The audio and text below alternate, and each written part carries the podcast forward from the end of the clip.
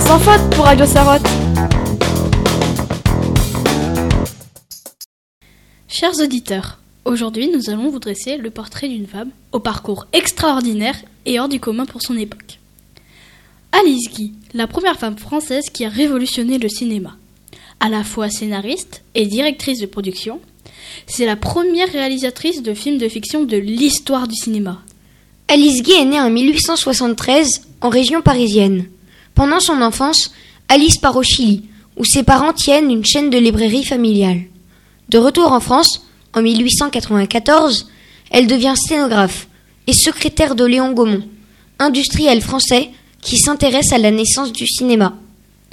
En 1895, Alice assiste à la projection des Frères Lumière et constate la joie et l'enthousiasme des spectateurs.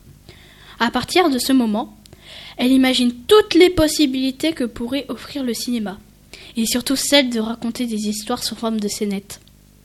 Elle propose alors à Léon Gaumont de tourner des petites histoires. Son directeur l'autorise à faire un essai, à condition que ce soit en dehors de ses heures de travail. Fait extrêmement rare pour son époque, car les débuts du cinéma étaient réservés essentiellement aux hommes.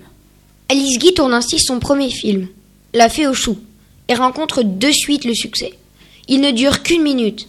Oui, c'est vrai que pour nous c'est très court, mais pour son époque, c'était incroyable.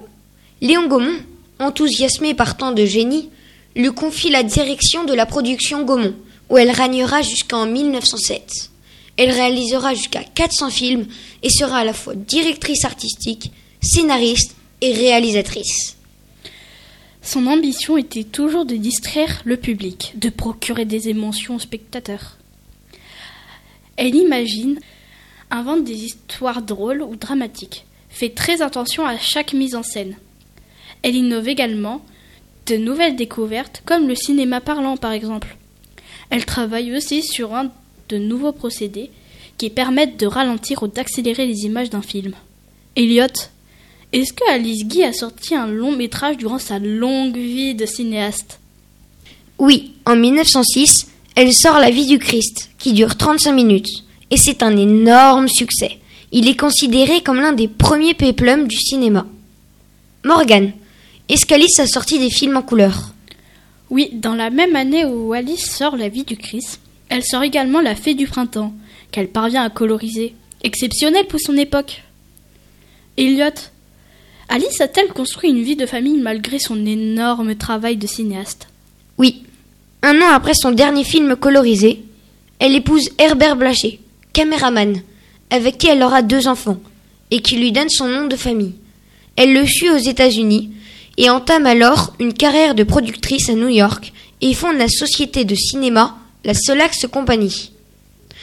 Mais suite à des problèmes familiaux, Alice retourne en France et ne réussit pas à trouver sa place en tant que femme dans le milieu du cinéma réservé aux hommes. D'ailleurs, une grande partie de ses films ont été attribués à des hommes, alors que c'était elle, l'autrice et la réalisatrice de ces films. Ainsi, cela explique que l'histoire du cinéma n'a pas volontairement retenu son nom et qu'il a été longtemps oublié. Mais en 1954, Louis Gaumont, fils de Léon Gaumont, son premier patron, lui rend enfin un hommage officiel et Alice recevra la Légion d'honneur en 1955 pour son travail exceptionnel et innovant dans les débuts du cinéma. Alice Guy s'étendra en 1968 après avoir vécu une vie intense et enrichissante. C'était Elliot et Morgan pour Radio Sarotte.